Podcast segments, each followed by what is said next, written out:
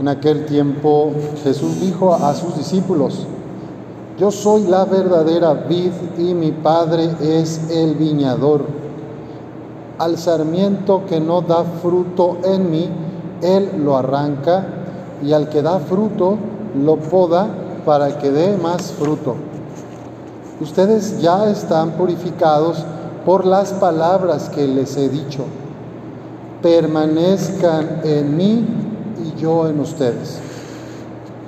Como el sarmiento no puede dar fruto por sí mismo si no permanece en la vid, así tampoco ustedes si no permanecen en mí. Yo soy la vid, ustedes los sarmientos. El que permanece en mí y yo en él, ese da fruto abundante, porque sin mí nada pueden hacer. Al que no permanece en mí, se le echa fuera como al sarmiento y se seca.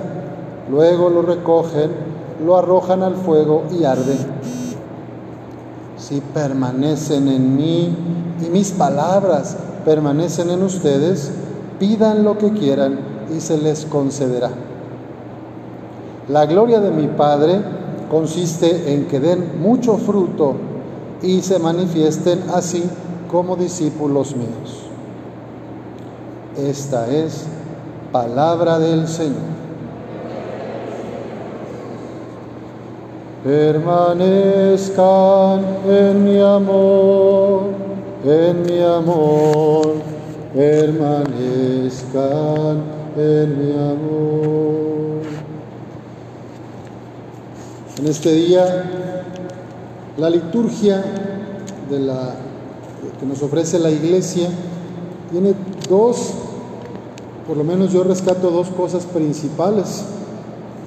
En la primera y la más importante está el Evangelio con esta comparación de la vid y los sarmientos que hace Jesús. Quienes ya tuvieron la experiencia de ir acá a Parras o aquí en cercanías donde haya viñedos, pues han visto, ¿verdad?, cómo se da la parra, cómo son como de este tamaño, no son más altas que esto. Y bueno, hay unas antiguísimas que tienen ya no 20, ni 30, ni 40 años. Hay, hay algunas parras de 200, 300 años. Y siguen dando, después de la poda de cada cosecha, siguen dando frutos, siguen dando uvas. La vid es una excelente comparación y Jesús nos dice, pues si tú no permaneces en mí, si, nosotros no estamos como los sarmientos unidos al tronco, a la vid, si las ramas no están unidas a la vid, se secan y no dan fruto. ¿Y qué hace el viñador? Pues esas, esas ramas secas que no están bien alimentadas del, jugo de la vid, de, la nutrición del tronco, pues se, sacan, se cortan y se tiran al fuego para que ardan. Obviamente esta parábola no es para atemorizarnos o para meternos miedo, ay, ay, me va, me va a tocar el fuego, ¿por qué? No, es para hablar de la realidad de que todos estamos llamados a dar muchos frutos, de que si estás acá viva, vivo, si estás en este día escuchando esta palabra de Dios, es porque el Señor está esperando frutos de ti, de mí, de todos. No hay nadie, sin importar la edad que tenga, o los achaques o las enfermedades o problemáticas familiares, no hay nadie que no pueda dar frutos si se une a Cristo. Por eso Jesús nos dice, permanezcan en mi amor. Si ustedes permanecen en mí y yo en ustedes, ustedes darán fruto abundante. Porque sin mí nada pueden hacer, nos dice Jesús. San Agustín pensaba que la gracia de Dios, la gracia que se nos ofrece en Cristo, es lo que posibilita las buenas obras y las acciones. Y que todo lo bueno que hacemos los cristianos lo hacemos por esa gracia que nos concede el Espíritu Santo o Cristo resucitado o el amor del Padre. todo es trinitario. Siempre que hay alguna buena acción, está trabajando Dios en tu corazón. En cambio, cuando nos alejamos del corazón de Cristo y queremos hacer nosotros nuestra voluntad soberana, nos dejamos llevar por el egoísmo, queremos imponer nuestra verdad a los demás, entonces ahí ya no se da el fruto, el fruto del reino de Dios. Se darán otros frutos que serían pues a lo mejor de esclavitud, de rabia, de división, de rencor. Son los frutos amargos que amargan nuestra vida y la de los demás. Entonces, el estar en Jesús, permanecer en el corazón de Cristo, es lo que nos posibilita a dar buenos frutos, frutos que den vida a los demás. Y dice Jesús que la gloria del Padre, que la gloria de Dios, consiste en que demos mucho fruto y que con nuestra vida, con nuestro testimonio, nos manifestemos como discípulos de Jesús. En la primera lectura se nos narra este hecho histórico de la, una de las primeras discusiones fuertes de las comunidades cristianas. Los judíos observantes que se habían convertido al cristianismo creían que para ser creyente, seguir a Jesús y salvarse, se tenían que circuncidar todos, los varones, circuncidarse como estaba la regla de la religión judía para permanecer en esa religión, y luego ya entonces sí puedes ser cristiano y bautizarte. Pablo y Bernabé, con otro grupo grande, dicen, no, Cristo nos libera de la ley de Moisés. Cristo no solo viene por los judíos, viene por todos. Por eso San Pablo es el apóstol de los paganos, de los gentiles que dice la libertad de Cristo y la salvación que se nos ofrece en Cristo Jesús es para todos los pueblos, naciones y culturas.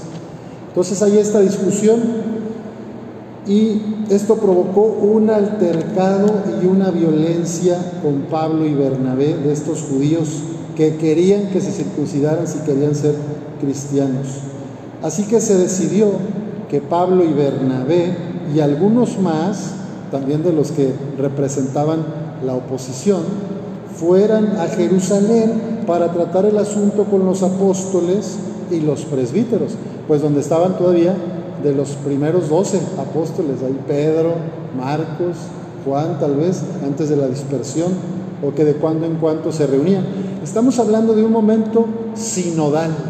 El Papa Francisco nos está hablando y nos viene impulsando en todas las diócesis a ser una iglesia que conversa, que camina unida, que reconcilia posiciones, que escucha al Espíritu también en medio del conflicto. Este es el llamado concilio de Jerusalén. Empiezan a ponerse de acuerdo y entonces dice aquí algo hermoso, que los enviados, Pablo, Bernabé y los demás, fueron provistos por la comunidad cristiana para el viaje con víveres, alimentos, o sea, los enviados no iban así pelones, sino que la misma comunidad les dio lo necesario para viajar, sus viáticos, ¿verdad? Para comer. Y luego donde cruzaron por Samaria, por, por Fenicia, y iban contando cómo se convertían los paganos, como diciendo, no solamente Jesús es para los judíos, sino para griegos, para gente del oriente, del lejano oriente, árabes, etc. Al llegar a Jerusalén, esta representación fue recibida por la comunidad cristiana, los apóstoles y los presbíteros.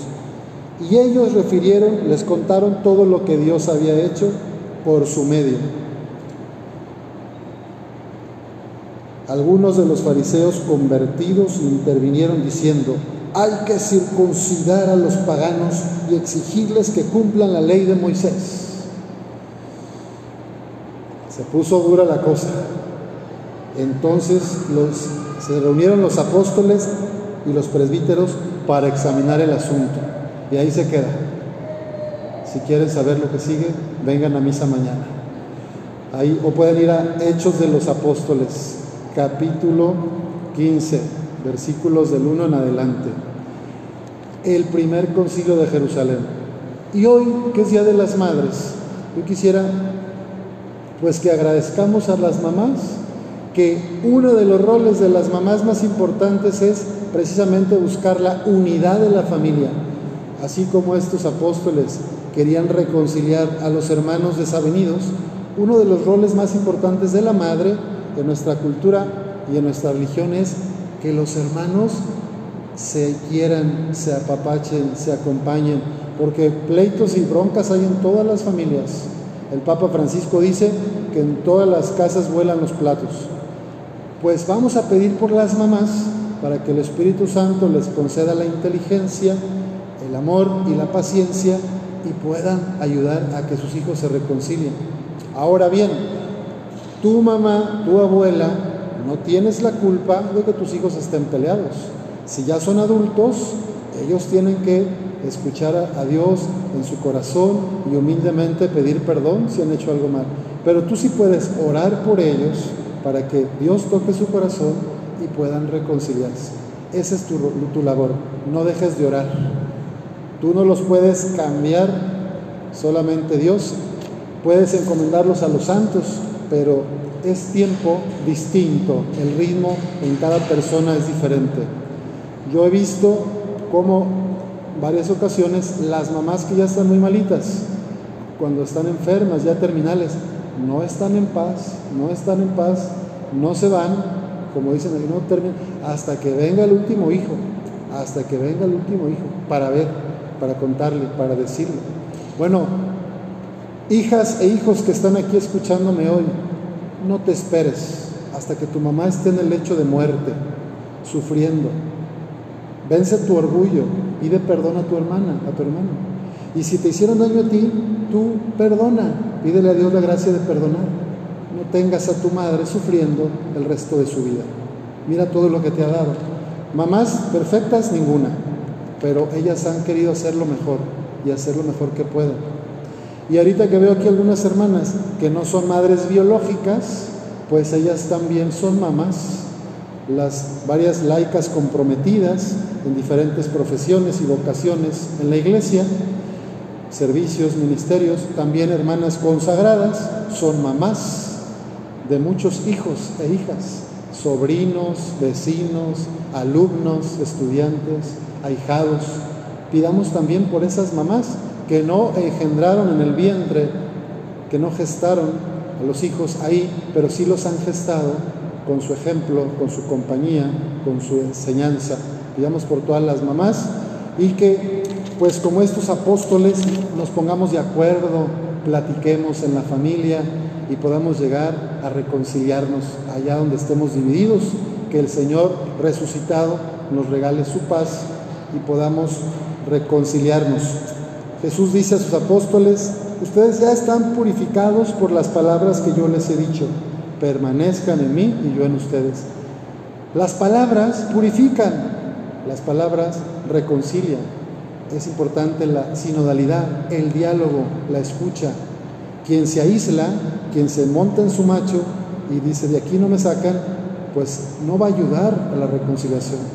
Atrévete a vencer tu orgullo y vuélvete a reunir en tu familia. Habla con la persona que te peleaste.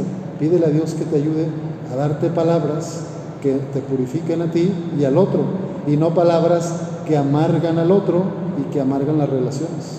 Que el Señor nos conceda dar frutos en abundancia. Así sea.